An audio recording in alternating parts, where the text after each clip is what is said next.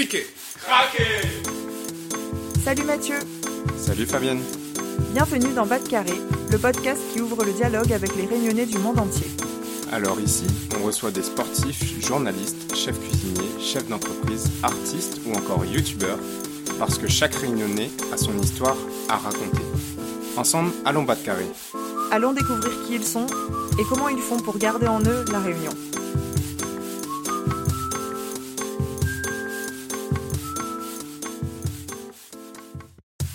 Il est la réunion Aujourd'hui, nous nous retrouvons dans un nouvel épisode de Bas de Carré pour parler d'une euh, nouvelle thématique, historique cette fois. Je suis Fabienne, accompagnée de Mathieu Salut Fabienne, bonjour à toutes. et de Lucie. Salut Fabienne, salut Mathieu.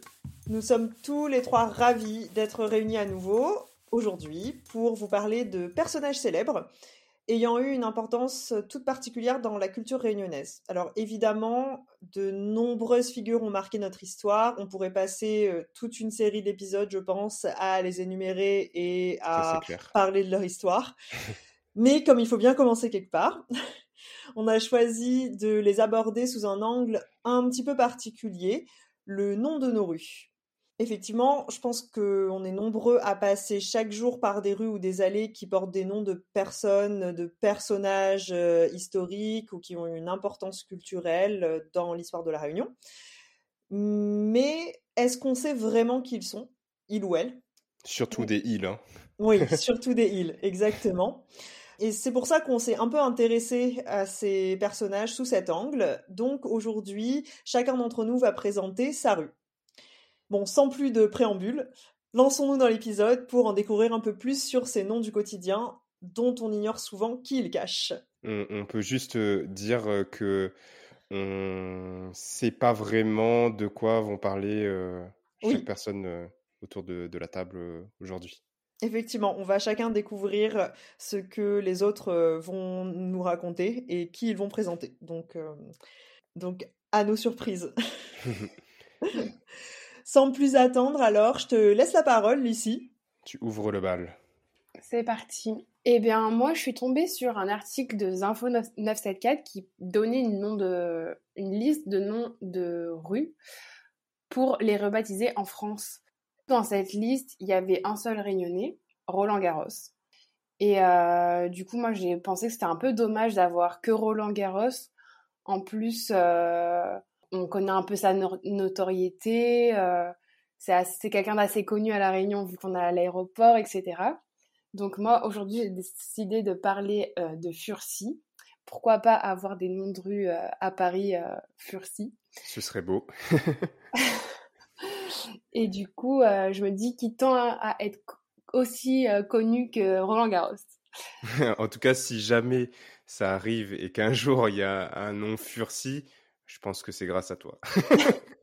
Mais en fait, j'ai l'impression qu'il est de plus en plus euh, connu et euh, c'est cool d'avoir une figure euh, emblématique, enfin de plus en plus connue. Et bon, sans trop tarder, on va en parler parce que du coup, j'ai pas envie de vous faire trop languir. Furcy, c'est un homme qui est déclaré es- esclave et qui va se battre toute sa vie pour faire reconnaître qu'il est né libre. Donc on est aux alentours des années euh, 1700 et ça sera jusqu'au milieu des années euh, 1800. Pour bien comprendre le combat de Furcy, on va devoir s'intéresser à sa maman, donc Madeleine, et son histoire. Donc Madeleine, elle est indienne et elle est achetée par une Française à Lorient alors qu'elle avait que 10 ans.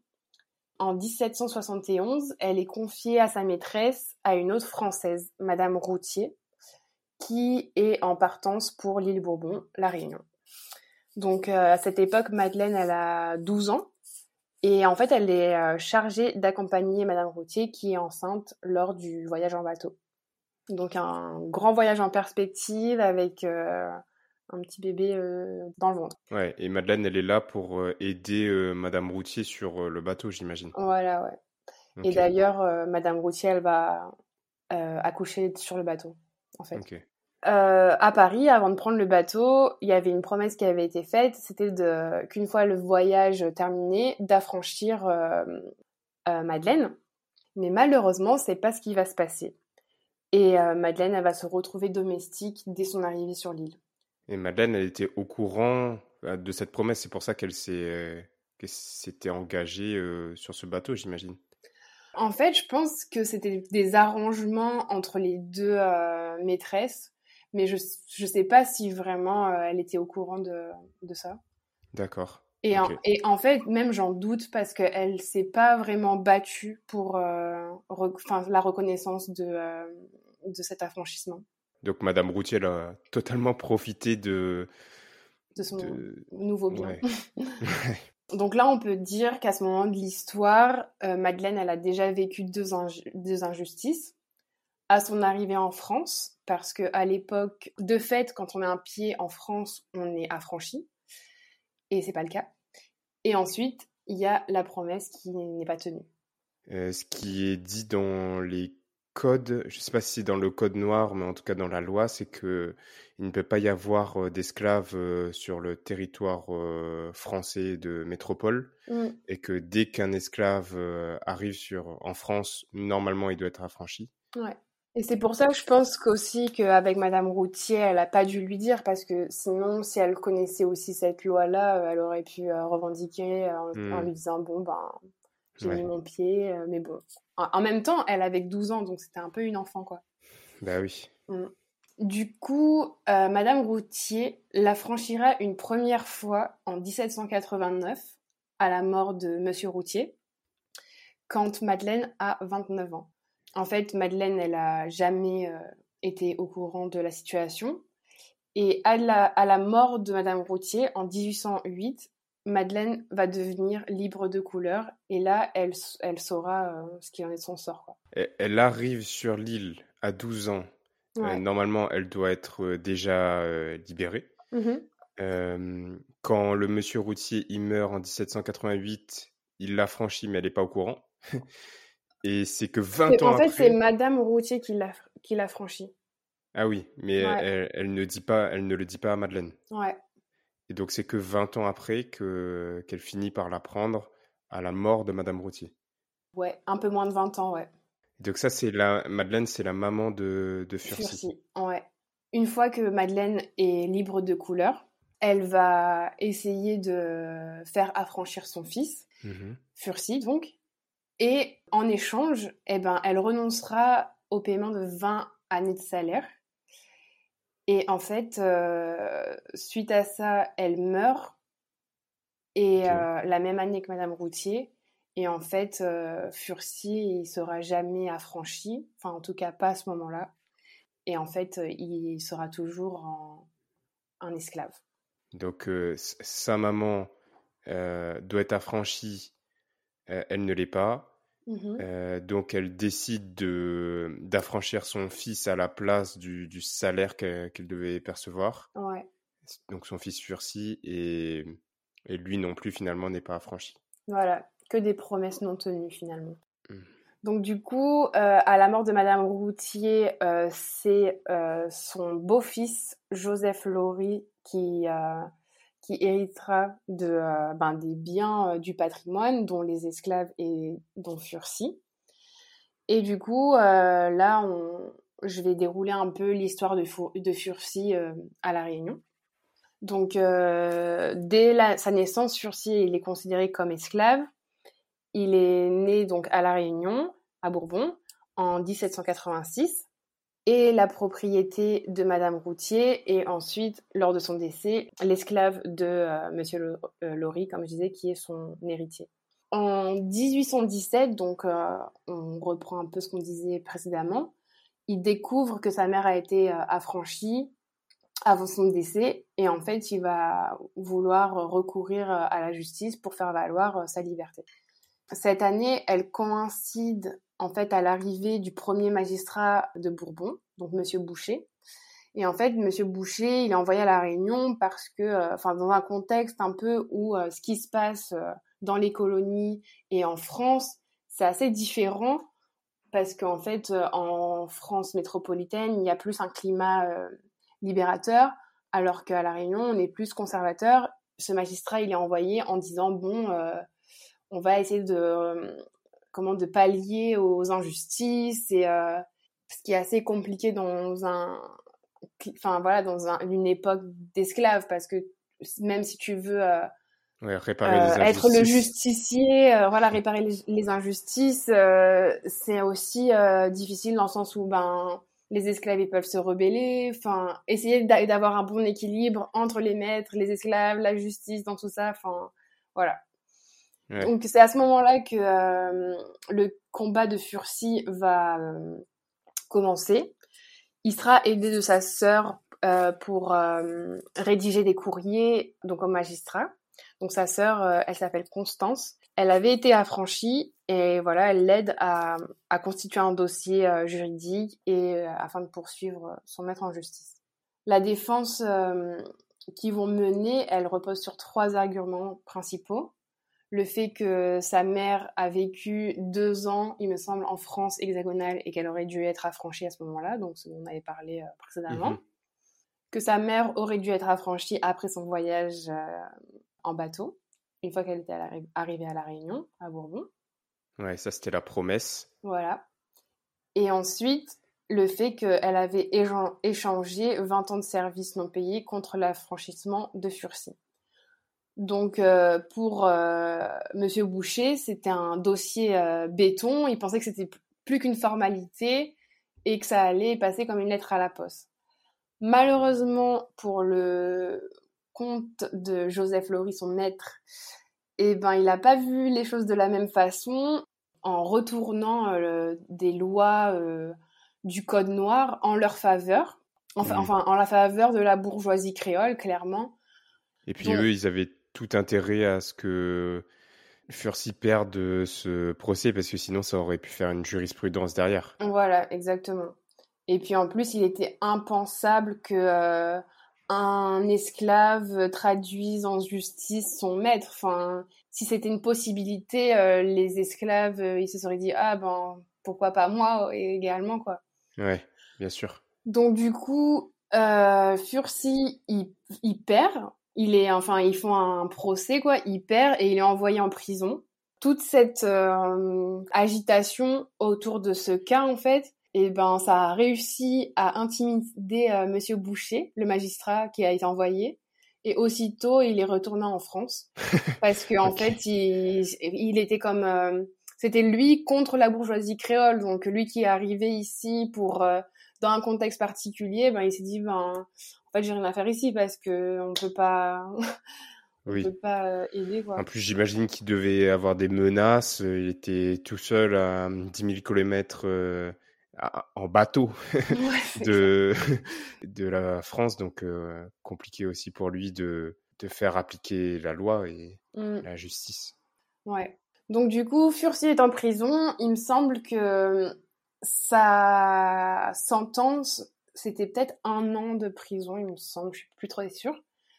Et en fait, son maître, il décide de le laisser en prison parce que, enfin, je pense qu'il a été euh, heurté dans son ego.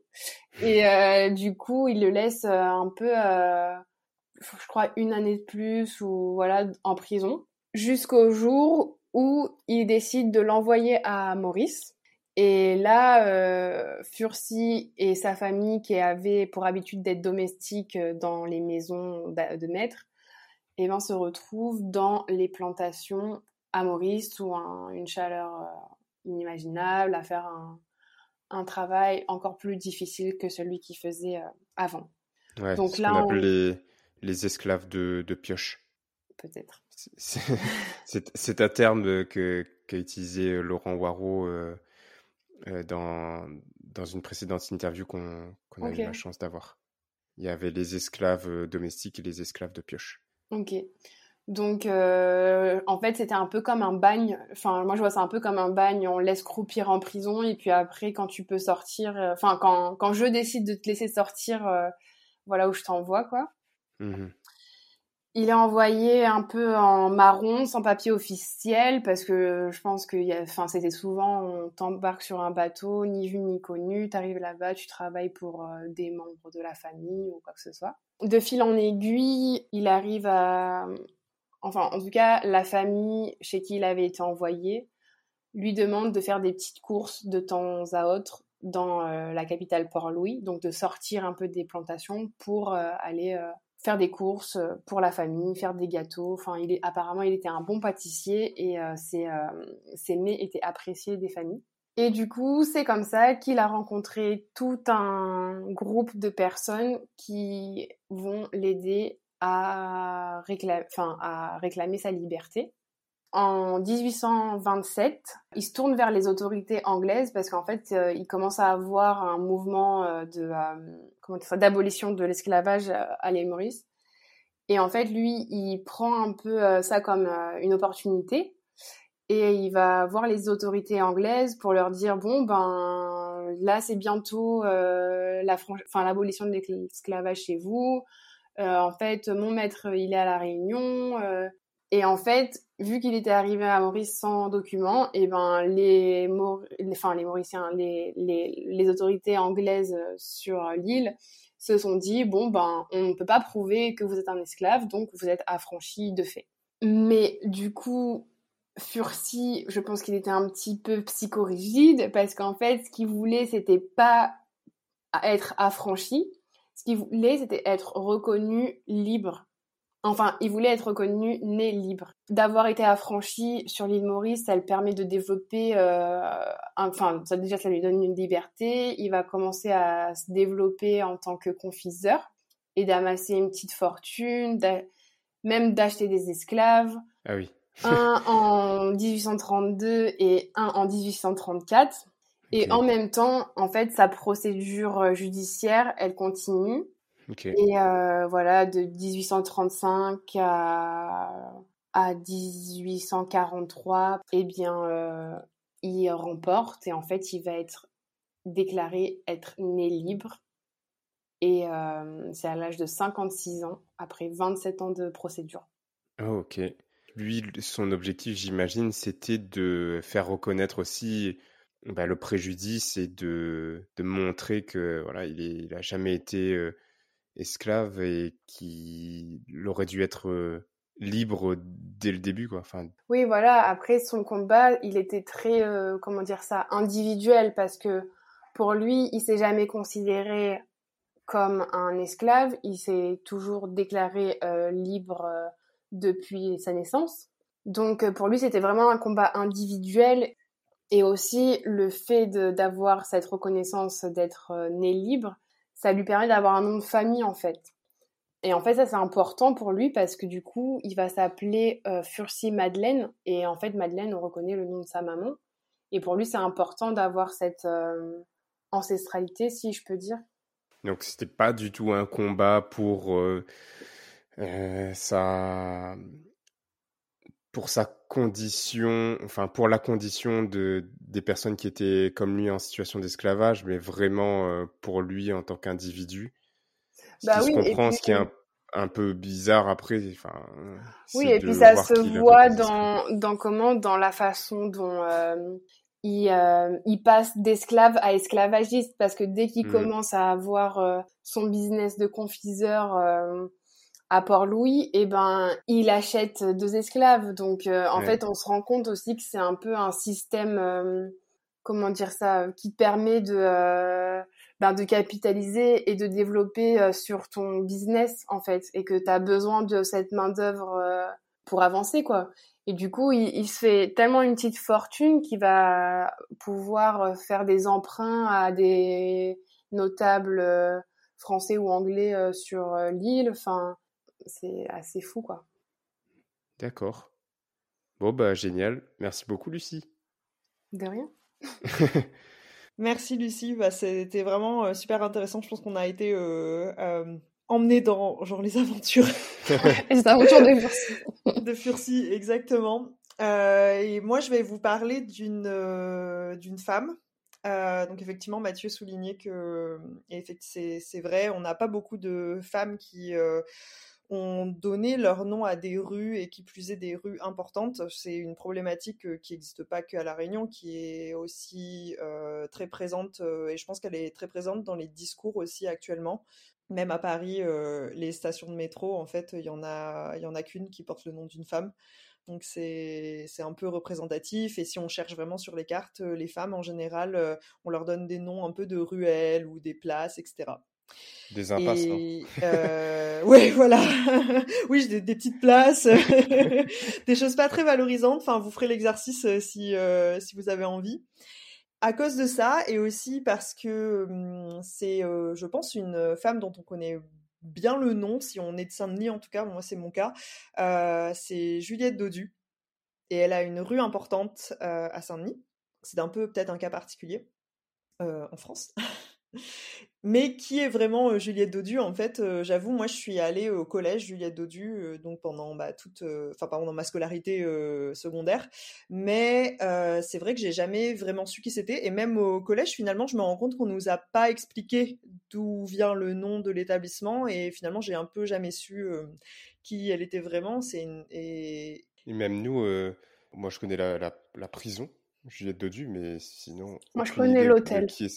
Ben justement, on va en parler de l'hôtel. Ah. Alors voilà, j'ai décidé de vous parler un peu d'elle, parce qu'en fait, elle fait partie de notre patrimoine historique, notamment euh, par euh, son aspect géographique, voire touristique. Euh, mais en faisant mes recherches, ce que j'ai découvert, c'est qu'elle a une histoire assez particulière. En fait, Juliette Dodu, c'est une héroïne de guerre et son nom complet, c'est Lucie Juliette Dodu. D'ailleurs, Lucie. Euh, mais effectivement, tout le monde la connaît sous le nom de Juliette Dodu. Elle est née à Saint-Denis en 1848, donc on avance un tout petit peu dans le temps par rapport euh, à l'histoire que tu nous as racontée. Lucie, ça c'est intéressant, c'est chronologique jusque-là.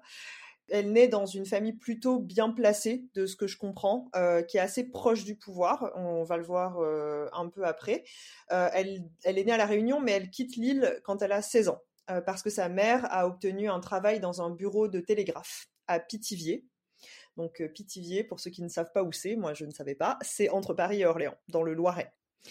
Et en fait, elle est connue parce qu'elle est présentée comme une espionne française et une héroïne de la guerre de 1870. Euh, c'est aussi la première femme en France à recevoir la médaille militaire et la Légion d'honneur à titre militaire. Ah c'est quand même quelqu'un qui a un titre, euh, qui a une reconnaissance importante. Et si vous avez noté, j'ai dit présenter comme une euh, espionne française et une héroïne de guerre parce que c'est en fait une histoire controversée. Et je pense que ça, c'est l'aspect qu'on connaît beaucoup moins. Mmh. Et pour vous expliquer un peu pourquoi, le pourquoi du comment. Euh, je vais être obligée de vous donner un peu le contexte euh, de l'époque et vous expliquer euh, notamment ce qu'est la guerre 1870 de 1870. Enfin, je pense qu'on ne on l'a pas tous en tête. en fait, c'est une guerre qui dure à peu près un an, hein, de 70, 1870 à 1871, et on est sous le règne, enfin sous l'empire de Napoléon III qui est le neveu de Napoléon Bonaparte. Euh, c'est en fait une guerre qui est entre la France et l'Allemagne. Et en fait, c'est aussi, euh, aussi la guerre qu'on appelle la guerre franco-prussienne. Et en fait, bon, long story short, euh, la France perd. et il y a des pertes humaines assez importantes. Il y a beaucoup de petits épisodes en fait en région et surtout à Paris. C'est aussi pendant cette guerre qu'a eu le lieu la commune de Paris, qui est assez connue et qui euh, s'est terminée quand même dans un bain de sang. Enfin, c'est aussi beaucoup pour ça qu'on la connaît. Euh, mais surtout, il y a eu la perte de l'Alsace et la Lorraine, euh, qui est un peu la première perte en fait de cette partie de la France dans l'histoire. Donc, l'Alsace et la Lorraine avaient été rattachées pendant longtemps en fait depuis l'annexion par la France. C'était quand même deux territoires français, mais bon, comme on sait, c'est un peu partagé entre, entre ces deux puissances. Et ça provoque aussi la chute du Second Empire et la proclamation de la République donc qui suit le Second Empire en fait, suite à cette guerre, il y a une montée très importante du nationalisme en France parce que bah, on est très replié sur soi-même, on a subi beaucoup de pertes et puis on est très très en colère globalement contre mmh. contre les Allemands. Donc ce qui se comprend et c'est un nationalisme qui va durer une vingtaine d'années après la guerre. C'est souvent le cas aussi quand on perd des guerres, c'est comme ça que les extrêmes récupèrent Ouais, exactement. C'est ce qui s'est passé après la, Première Guerre mondiale quand Hitler monte au pouvoir. Euh, voilà, les Allemands ont perdu, donc euh, montée du nationalisme et derrière Deuxième Guerre mondiale. Ouais, tout à fait. Avec euh, les, bien sûr les conséquences de toutes les pertes humaines et matérielles de, du conflit. Mmh. Donc effectivement, enfin, contexte assez assez classique après, Classique après les guerres, on va dire. Voilà. Euh, donc pour revenir à l'histoire de Juliette Dodieu en elle-même, en fait, elle est connue. Elle, elle est connue parce que euh, une fois dans le bureau de télégraphe où elle vivait avec sa mère, euh, son, son village a été occupé par les Prussiens et elles ont été mises à l'étage. En fait, les Prussiens ont pris le contrôle des télécommunications et ont donc euh, réquisitionné en fait le- les lignes de télécommunication pour euh, envoyer leurs messages, etc. Mais euh, Juliette avait avait gardé en fait un récepteur télégraphique qu'elle avait caché et donc elle interceptait les messages. Elle avait fabriqué une dérivation sur le câble télégraphique Ingénieur elle, euh, euh, télécommunication. voilà, c'est ça. Et elle était, elle, elle était du coup à même de intercepter les messages qu'elle transmettait en fait euh, aux Trop fort. forces, euh, aux forces françaises. Donc elle a réussi à faire ça pendant euh, 17 ou 23 jours. J'ai trouvé des sources différentes, mais bon, à peu près trois semaines, quoi, en gros, Euh, jusqu'à ce qu'en fait elle se fasse euh, prendre. Euh, c'est pas très clair si elle s'est fait trahir ou euh, bon, ou s'ils l'ont découverte, mais en tout cas, euh, ils finissent par la découvrir. Elle est condamnée à mort. Ah ouais. Oh, Mais euh, en fait, entre temps, le conflit se termine et puis bon, il se passe, euh, bon, il se passe des petits bisbis quoi. Et puis elle est graciée. Elle finit par être graciée et en 1870, elle reçoit en fait, même avant la fin officielle du conflit, elle reçoit la mention honorable parce qu'il y a beaucoup d'agents des télécommunications euh, qui ont été euh, en gros récompensés pour euh, avoir euh, aidé d'une façon ou d'une autre les, euh, leurs compatriotes français. Donc elle fait partie en fait euh, de, cette, de ce groupe-là. Et cette mention honorable est transformée en médaille, donc la fameuse médaille pour laquelle on l'a, elle est célèbre, en 1877, donc seulement euh, sept ans après. Et en fait, on raconte qu'elle aurait permis, grâce à, euh, au fait qu'elle euh, interceptait les messages et qu'elle les retransmettait, euh, de sauver 40 000 soldats euh, Ah oui. français. C'est Donc énorme. ça fait beaucoup quand même. Ouais. ça fait Sachant beaucoup de qu'à l'époque, elle avait 20 22 ans, 21 ans, 22 ans. C'est ça. Donc euh, assez jeune. Bah ouais. Bon, donc ça c'est la légende. Comme Ah. vous avez compris, euh, c'est Ah, ouais, c'est très controversé. C'est triste. Sa peur. légende, euh, sa légende commence seulement. En fait, cette histoire est connue seulement en 1873, au moment où il y a un journaliste local qui euh, raconte son histoire dans un dans son journal. Euh, D'ailleurs, j'ai oublié de noter le nom du journal, mais bon, c'est pas grave. C'était vraiment le journal de, euh, du, je crois que c'était le journal du Loiret à cette époque.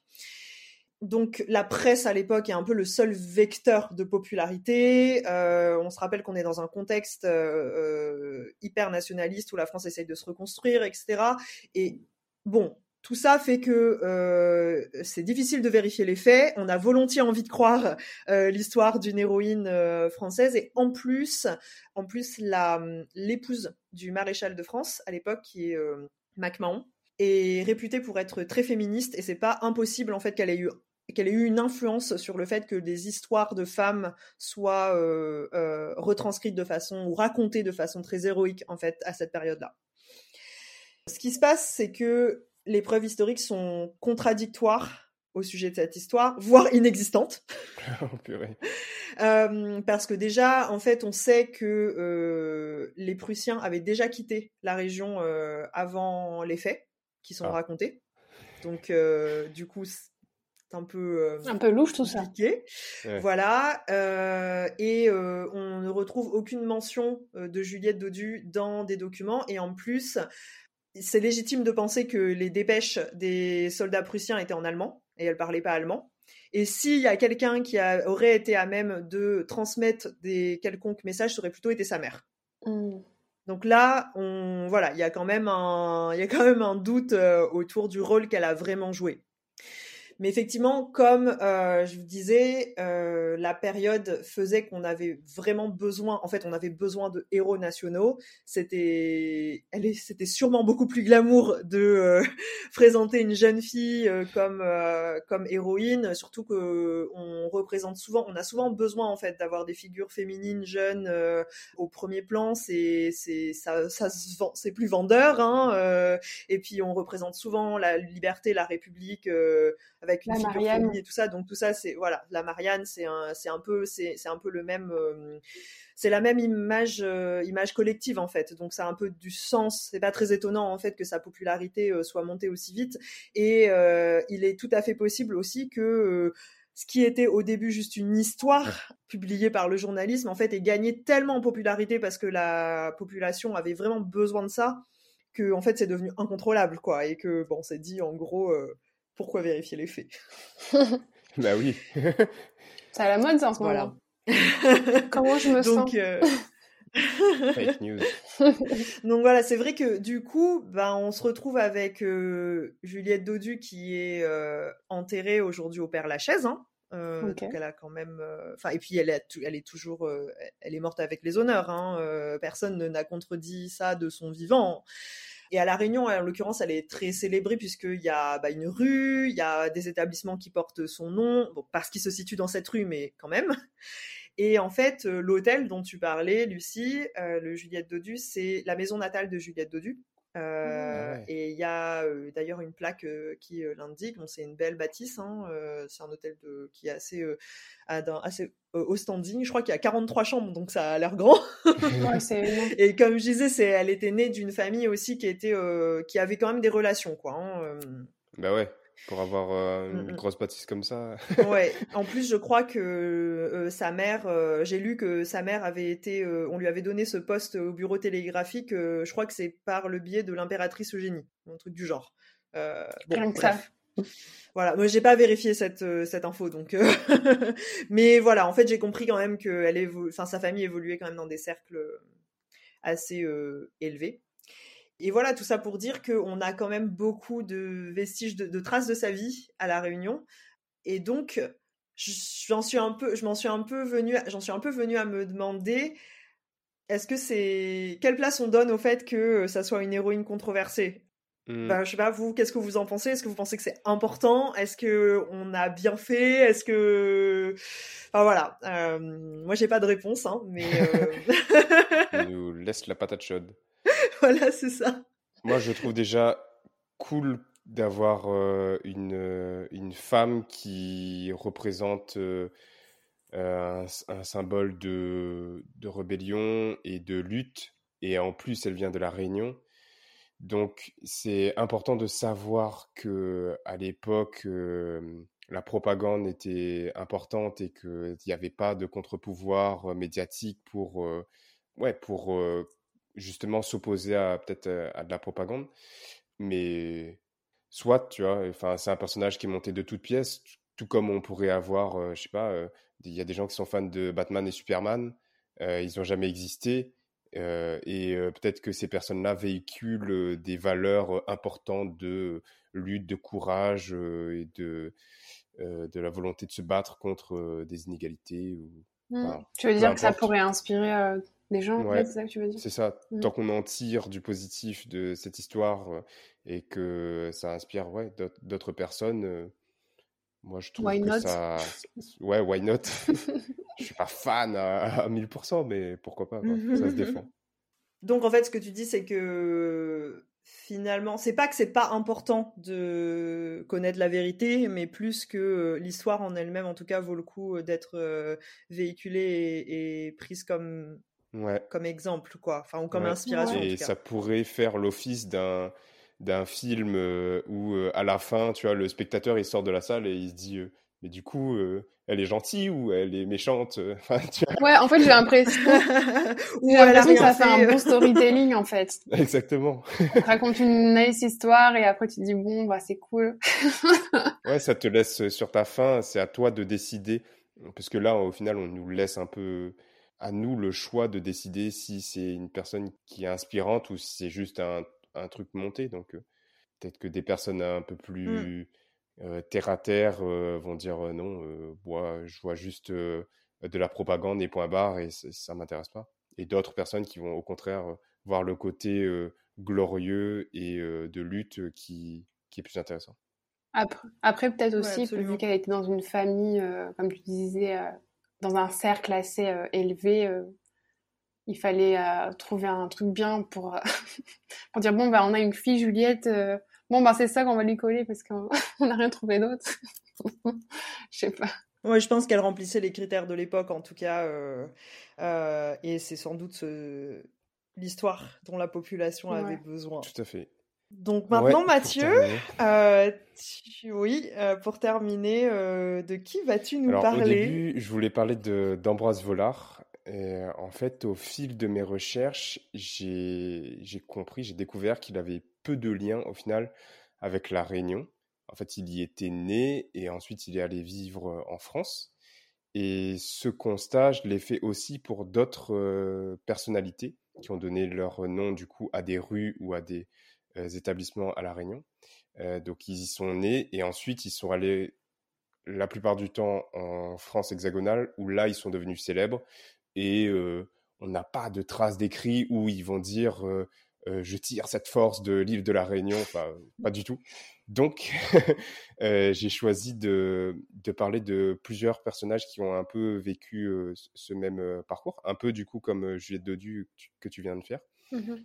Ce sont des hommes, donc euh, que, que ce soit dit, parce qu'il y, a- il y avait pas. Enfin, j'ai fait un peu le tour, mais j'ai pas trouvé de, de femmes qui avaient donné leur nom à des, à des, à des établissements ou à des rues. Donc, j'ai choisi de faire un petit quiz pour vous, mesdames. Je vais vous citer euh, quelques noms de rues et vous me direz si vous connaissez euh, la personnalité qui se cache derrière. Est-ce que ça vous va? Oui, je sens ça comme Alors- un- une vengeance du dernier épisode. C'est exactement ça, j'y ai pensé dès le début. Euh, donc, on commence par Ambroise Vollard. Est-ce que vous savez qui était Ambroise Vollard? Euh, oui, Tu, tu peux dire en quelques mots euh, c'était un marchand d'art? Ouais, c'est ça. Donc, euh, Ambroise Vollard, il, il, il a donné son nom au lycée, à, à un lycée à Saint-Pierre, euh, à Terre-Sainte, euh, et à plusieurs rues. Euh, J'en ai vu une euh, à Saint-Paul. Et effectivement, il a été connu pour, euh, pour, euh, pour euh, ses qualités de, de marchand d'art. Euh, on est un tout petit peu plus tard euh, dans notre frise chronologique. Donc, il naît à Paris, euh, pardon, il naît à Saint-Denis en 1866. Euh, il grandit à Saint-Denis. Il est fils d'un père notaire. Il part faire des études de droit à Montpellier, puis ensuite il, continue ses, études à Paris. Et en fait, c'est à Paris qu'il découvre l'art en allant se balader, en discutant avec des bouquinistes, c'est ce que j'ai cru comprendre. Et pour donner un petit peu de contexte, à cette époque, donc au 19e siècle, le siècle, il est marqué par un bouleversement dans, le marché de, l'art, dans l'art. D'abord parce que le, marché de l'art, à la base, c'était beaucoup l'académie qui dictait qu'est-ce qui était beau, pas beau, quel artiste devait être coté ou non.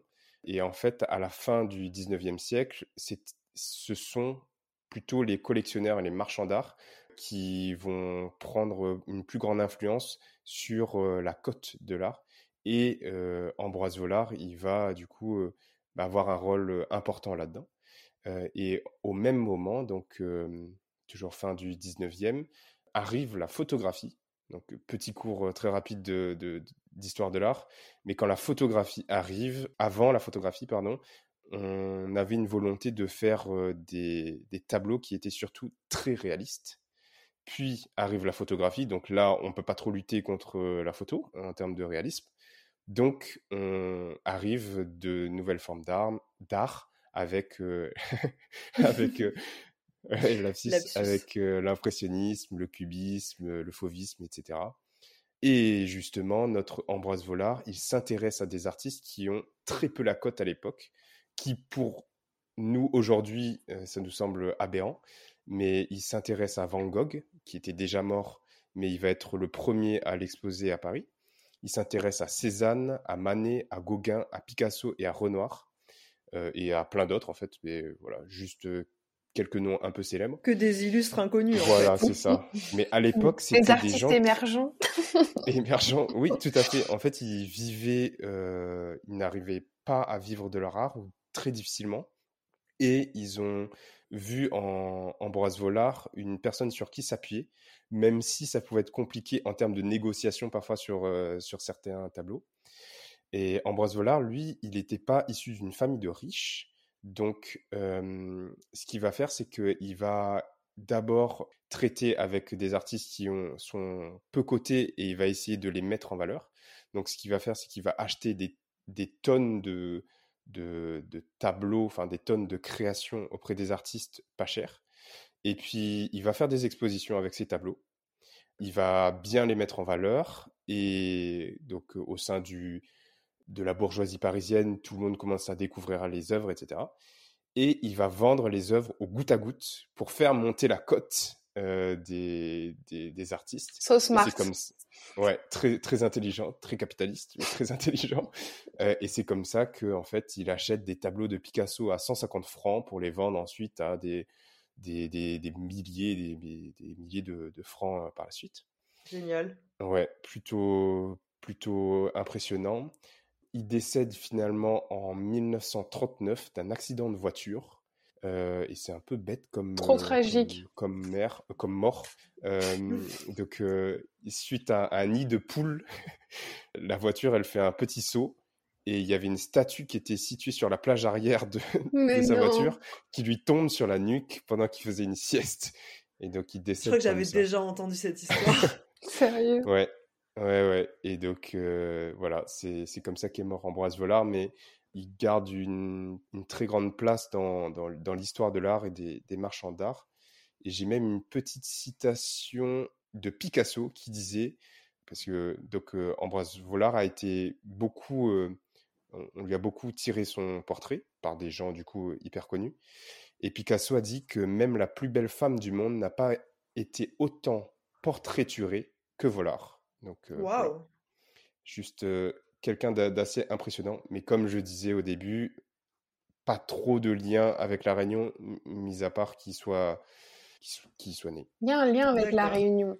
Ouais, lequel? Eh ben, c'est grâce à lui qu'au musée Léon Dierck, il y a des petites pépites d'œuvres d'art. Parce que du coup, je pense qu'il a, qu'il a, a dû ramener dans ses valises des trucs. Et, au musée Léon Dierck, il y a des, je crois que c'est un Van Gogh, mais je suis pas sûre. Mais euh, je crois qu'il y a le portrait euh, d'Ambroise Vollard de Van Gogh à Léon Dierks. Oui, euh, en fait, quand il décède, il a, il a pas de descendant direct, donc il y a plein de, enfin, la, la, succession et l'héritage est débattu pendant de longues années, et il y a une partie de de sa fortune en tableau qui est légué du coup à la Réunion. Mais je ne sais pas à quel moment est-ce qu'on récupère tout ce stock.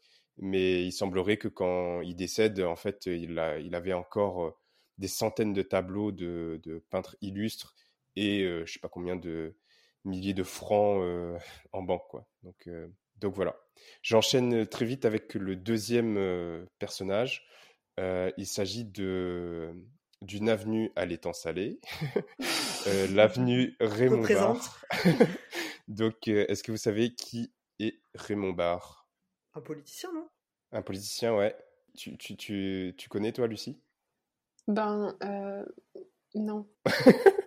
On a le droit de dire des bêtises. Ça, me dit quelque chose, mais en fait, j'ai peur de, de comment dire ça, de mixer, parce qu'il y a Roland Barre, Raymond Barre Carambar aussi, c'est pas, pas le même. Euh, Raymond Barre, ouais, c'est un politicien et il, a, il est surtout connu parce qu'il a été Premier ministre. Donc, euh, on est un peu plus tard. Il est né à Saint-Denis en 1924. J'ai l'impression que tout le monde naît à Saint-Denis. Euh. Ouais, j'avais aucune idée qu'il était né à La Réunion. Ah ouais? Mm. bah, moi, en même temps, je suis pas très intéressée par la politique parce que je préfère les gâteaux, mais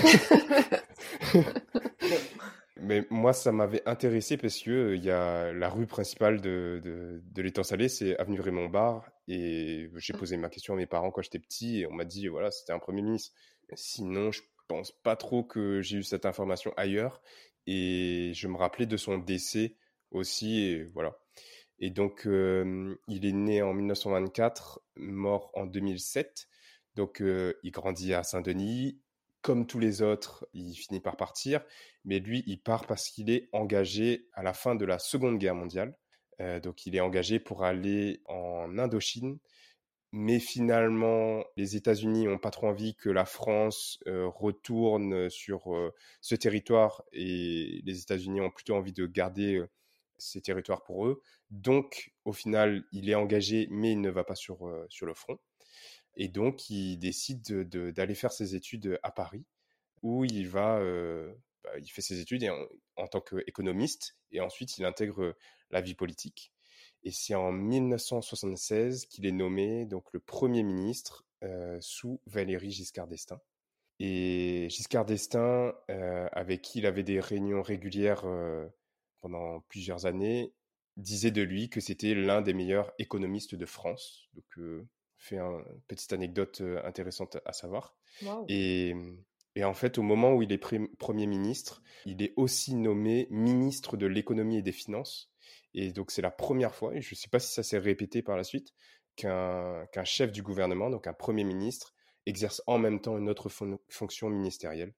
Et ça, c'était Raymond Barre qui, qui est décédé en, en 2007 euh, et qui est, qui est aujourd'hui enterré euh, à Paris. Euh, troisième personnage, on l'a cité tout à l'heure, euh, il s'agit de Roland Garros. Est-ce que vous savez qui est Roland Garros? Oui. Ce n'est pas un tennisman. Ce n'est pas un tennisman. C'est un aéroport. Oui, c'est ça. euh, donc Roland Garros. Ben, après, je suis allé voir un peu sur Google Maps et donc il y a l'aéroport, mais il y a pas mal de rues partout dans l'île, rue Roland Garros. bah oui, dans la, dans la liste, il y avait que lui qui avait été nommé ouais, bah, tu t'avais dit au début. C'est fou, hein mmh. Mais c'est peut-être le réunionnais le plus connu, je ne sais pas. Non, le plus connu, c'est Sébastien Follin. ben oui, évidemment. alors, Roland Garros, il est né à Saint-Denis en 1888 et il est mort la veille de ses 30 ans dans ah! un combat aérien en 1918 dans les Ardennes. Donc c'est une personne qui a été célèbre pour ses exploits sportifs en avion. Et c'est la personne qui a fait la toute première traversée de la Méditerranée à bord d'un monoplan en 1913. Je suis pas très technique sur les avions, donc voilà, je vous laisse avec cette information de monoplan. et à votre avis, combien de temps il a mis pour traverser la Méditerranée? Mmh. Là, c'est du pif. Deux heures. Ouais. Non. Et toi, Fabienne Plus que ça, non juste prix. Genre, moi, je, suis en mode 10 euh, jours, quoi, tu vois. Ah ouais, mais non, mais 10 jours en avion, c'est pas Non, mais oui, non, non, mais. Allez, euh, je dis. Euh, non, mais c'est pas sérieux. Attends, 24 heures. Ok. C'est 7 heures et 53 minutes. Wow. en évoluant à une vitesse moyenne de 101 km à l'heure. Ah ouais. Et. Hum, et en fait, l'aviation, il découvre ça un peu par hasard parce qu'un jour, il assiste à euh, c'est pas un festival, mais une exposition d'avions où on voit du coup euh, euh, des avions voler. C'était assez novateur à l'époque et il tombe totalement fan de ça. Mais lui, il a une carrière, donc il a fait HEC. À la fin d'HEC, il décide de travailler dans l'automobile, à, réparer des voitures, à comprendre comment ça fonctionne et il finit par ouvrir sa boutique de voitures. Euh, donc il, vend, il vendait des voitures. Il est à 21 ans, il est propriétaire de son entreprise et il vend des voitures. Il découvre l'aviation et donc ça devient sa passion. Comme euh, euh, il s'en sort bien dans les affaires, il arrive à acheter son premier avion. Et c'est comme ça que, bah, de fil en aiguille, il, il, se lance du coup dans des challenges sportifs autour de l'aviation. Et donc, quand la guerre éclate en 1914, il s'engage volontairement dans l'armée parce qu'il veut combattre en tant qu'aviateur. Il y a un point qui était marrant dans, les recherches, c'est qu'au début des hostilités, les pilotes ennemis, quand ils se croisaient, ils se faisaient des signes amicaux, euh, donc ils se, disaient juste euh, bonjour. Puis, euh, après quelques semaines, quand ils ont fini par comprendre que la guerre, c'était la guerre, ils, ont, ils ont fini par se tirer dessus au revolver vrai, mais, ou au fusil mais du coup, c'était pas très efficace. Et c'est là que donc euh, Roland Garros devient encore plus célèbre parce que il améliore le système de tir à travers l'hélice. Il va le mettre sur son appareil et comme ça, il va gagner plusieurs euh, batailles aériennes. Malheureusement pour lui, un jour, euh, il reçoit une balle et il se, il atterrit dans une forêt et il se fait capturer avant de détruire son avion. Il voulait détruire son avion pour pas qu'on puisse choper son, innovation et, son brevet. il est emprisonné pendant trois ans par les Allemands. Les Allemands vont le changer de prison très régulièrement pour pas qu'il puisse s'échapper après de multiples tentatives, il réussit à s'échapper en se déguisant en garde allemand. Je trouve ça assez marrant avec euh, un autre euh, Français. De retour en France, il est décoré de la Légion d'honneur, euh, mais il décide de, de, retourner au combat et donc il, décède au combat la veille de ses 30 ans dans un combat aérien et à cinq semaines de l'armistice. Donc assez, assez triste. Il est mort vraiment jeune, hein Ouais, ouais, ouais. En fait, à chaque fois que je vois des, des exemples comme ça historiques, je me dis, bah les gars, en fait, ils sont plus jeunes que moi, donc ils en ont fait des choses, tu vois, de leur jeunesse. Moi, qu'est-ce que je faisais pour l'instant Mais bref. Et mmh, donc aujourd'hui, son nom est associé au, au, tournoi des internationaux de France de tennis, parce qu'il se déroule dans le stade qui porte son nom, donc Roland Garros. Mais en fait, Monsieur Garros n'a aucun rapport avec le tennis. Euh, il a été diplômé d'HEC, comme euh, je vous le disais, euh, et il avait un ami qui, qui était l'un des décideurs dans la construction du stade et qui aurait dit Je ne sortirai pas un sou de mes caisses si on ne donne pas à ce stade le nom de mon ami Garros. Et donc, euh, c'est Roland Garros. Bah, merci Mathieu. Bah, avec plaisir. Oui. Merci à tous les deux. Je trouve que c'est. Enfin, je sais, vous, vous, les, vous, les auditeurs, vous nous direz euh, ce que vous en pensez, mais moi, en tout cas, ça m'a donné envie euh, d'en savoir plus sur les personnalités qui ont donné leur nom aux rues, parce que finalement, ça nous apprend quand même pas mal de choses sur l'histoire et ça nous fait fouiller un peu mmh, mmh. dans des coins qu'on n'aurait probablement pas l'idée d'aller voir sinon. Moi, ça me donne envie de, de chercher plus des femmes qui ont été importantes pour la Réunion et d'essayer de mettre un peu ça en valeur. Peut-être qu'on pourrait faire un jour un épisode là-dessus. Ça, mmh. peut ouais. Peut-être qu'aussi les auditeurs, ils ont des euh, noms à nous euh, recommander. Oui. y a-t-il des personnes euh, devant lesquelles vous passez tous les jours et sur qui vous avez la flemme de faire des recherches? Bad Carré fait les recherches pour vous. Le nouveau Google. On peut conclure là-dessus, du coup, Oui, Absolument. Euh, bah on, on, se retrouve pour euh, une prochaine thématique très bientôt. Eh ben, Bonne soirée à tous et puis à bientôt. À bientôt. À bientôt. Salut. On espère que cet épisode vous a plu. Si vous voulez nous encourager et nous aider à rencontrer des invités toujours plus extraordinaires, laissez-nous 5 étoiles sur Apple Podcast. Retrouvez-nous sur Instagram, at badcarré at bat-du-bas K-A-R-E pour échanger et ne rien manquer. On se retrouve dans deux semaines pour un nouvel épisode. Bisous à toutes